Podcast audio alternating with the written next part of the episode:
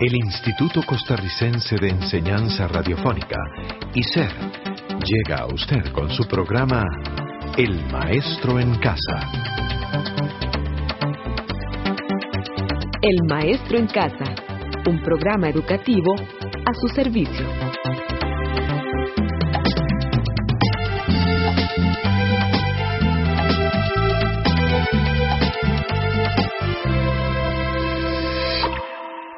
Buenas, con permisito, porque aquí estamos con un tema muy interesante en el día de hoy, que es el asunto de las minorías. Claro que sí, hoy vamos a comentar sobre los derechos de las minorías. Dentro de los derechos de las minorías están los derechos de los adultos mayores. Claro que sí. Escuchemos lo siguiente.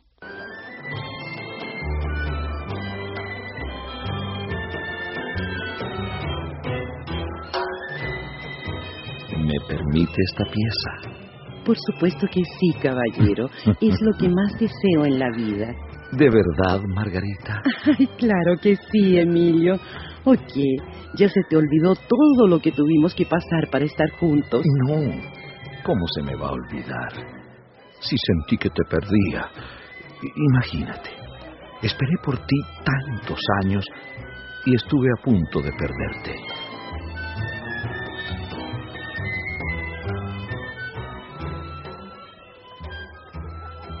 Se preguntarán de qué hablamos Emilio y yo, ¿verdad? Porque no es común que un par de viejos tengan muchos problemas para ir a un simple baile. Aunque este no es un simple baile. Es uno en el que la gente mayor de 60 años se reúne para celebrar la vida.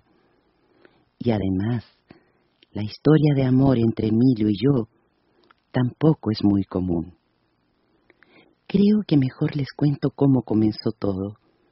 Nuestro amor, nuestras tristezas y también nuestra felicidad. Yo soy Margarita, tengo 75 años y hace algunos meses quedé viuda.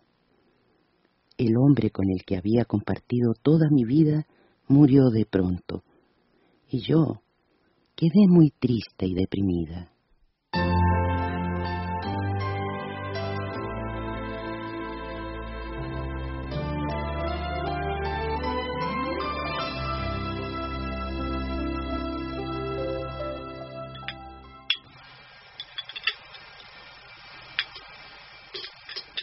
Estoy cansada de la depresión de tu abuelita.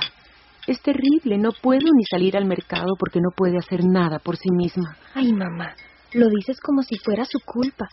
Está triste por la muerte del abuelo. ya sé que no es su culpa, pero debería hacer algo para animarse. Lleva más de dos meses sin salir de su recámara.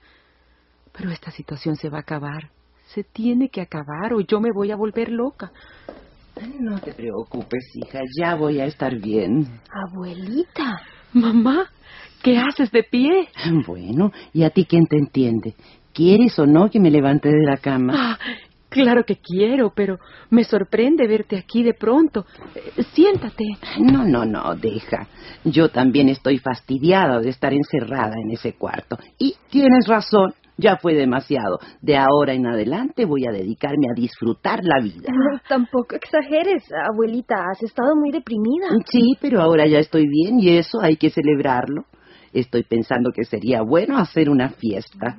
Mm, sobre todo para que los que creían que me iba yo a morir se frustren y me vean más viva que nunca. Una fiesta. Mamá, debes estar bromeando, ¿verdad? No, lo digo en serio y es más, ahora mismo voy a buscar mi agenda para llamar a mis invitados. ¿Me ayudas, Isabel?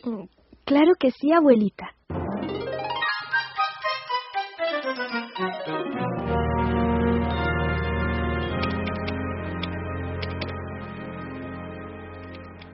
De la depresión. Mira, más tarde hablamos. Ahora tengo muchos clientes en la tienda. Está bien, pero de todos modos yo creo que debo hacer lo que conversamos tú y yo. Yo ya no puedo con ella. Necesito estar tranquila para trabajar. Más tarde hablamos, mi amor. Está bien. Hasta luego.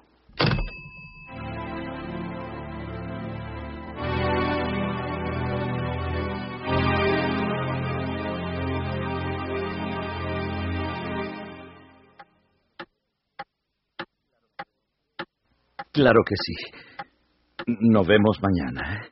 Eh, Otra vez, eh, gracias por acordarte de mí, Margarita. Qué maravilla, hermano. Ni te imaginas quién me acaba de llamar.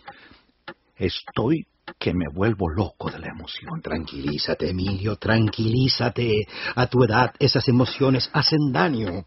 Ya tienes 74 años, recuérdalo. Claro que lo recuerdo. ¿Cómo se me va a olvidar si me lo repites cada cinco minutos? No seas aguafiestas. Lo que importa ahora es que Margarita me llamó. Margarita, esa de la que has estado enamorado toda tu vida. La misma. Mi musa adorada. La que me cambió la vida. A la que sigo adorando como desde hace 45 años. Nunca te voy a entender. Ni porque eres mi hermano y he convivido contigo desde que nací. Se casó con otro. No supiste de ella en todo este tiempo y te has dedicado a vivir por y para ella. ¿No crees que es una locura? Por supuesto que es una locura. Pero es ella o nadie. Recuerda que fue ella quien me dijo por primera vez que esas pequeñas historias que escribía valían la pena. A los demás les parecía tonto que yo creara cuentos para niños. Solo Margarita me dijo que siguiera por este camino. Y ya ves, gracias a ella he escrito tantos libros. Pero está casada. Ya no. Desgraciadamente, su esposo falleció hace un par de meses. Y ella va a hacer una fiesta. Esto es una locura. Creo que los dos están mal de la cabeza. ¿Y eso qué importa, Rodolfo?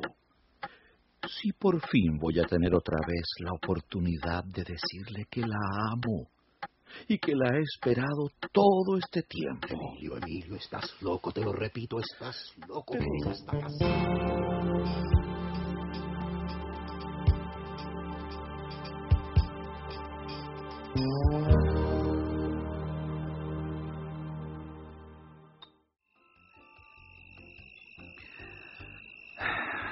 Ah, qué linda está la luna. Sí, casi tan bella como tú.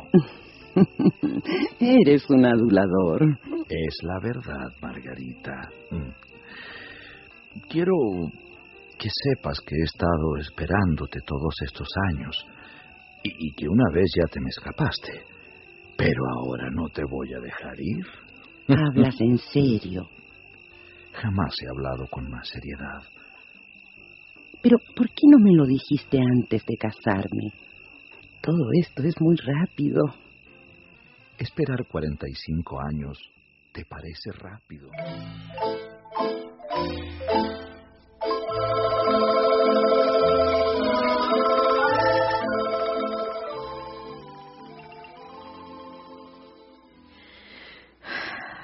Mamá, tú sabes que siempre he estado a tu lado cuidándote. Y, y también sabes que en estos últimos meses Dilo de una vez. creo que sería mejor que te fueras a un hogar para ancianos. Eh, de hecho, ya arreglé lugar en uno que está muy cómodo y lindo. Un asilo. ¿Quieres que me vaya a un asilo? Mamá, es lo mejor para ti. No, mamá, por favor, no. No mandes a mi abuelita a un asilo. Isabel, por favor, compórtate. No, no, por favor, no. Tranquilízate, Isabel. Lo siento, mamá, pero la decisión está tomada.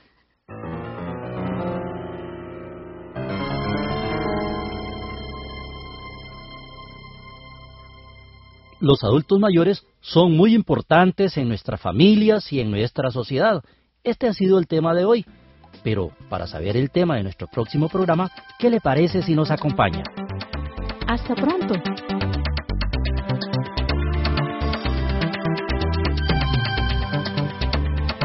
Este programa fue producido por ICER. En colaboración con el Ministerio de Educación Pública.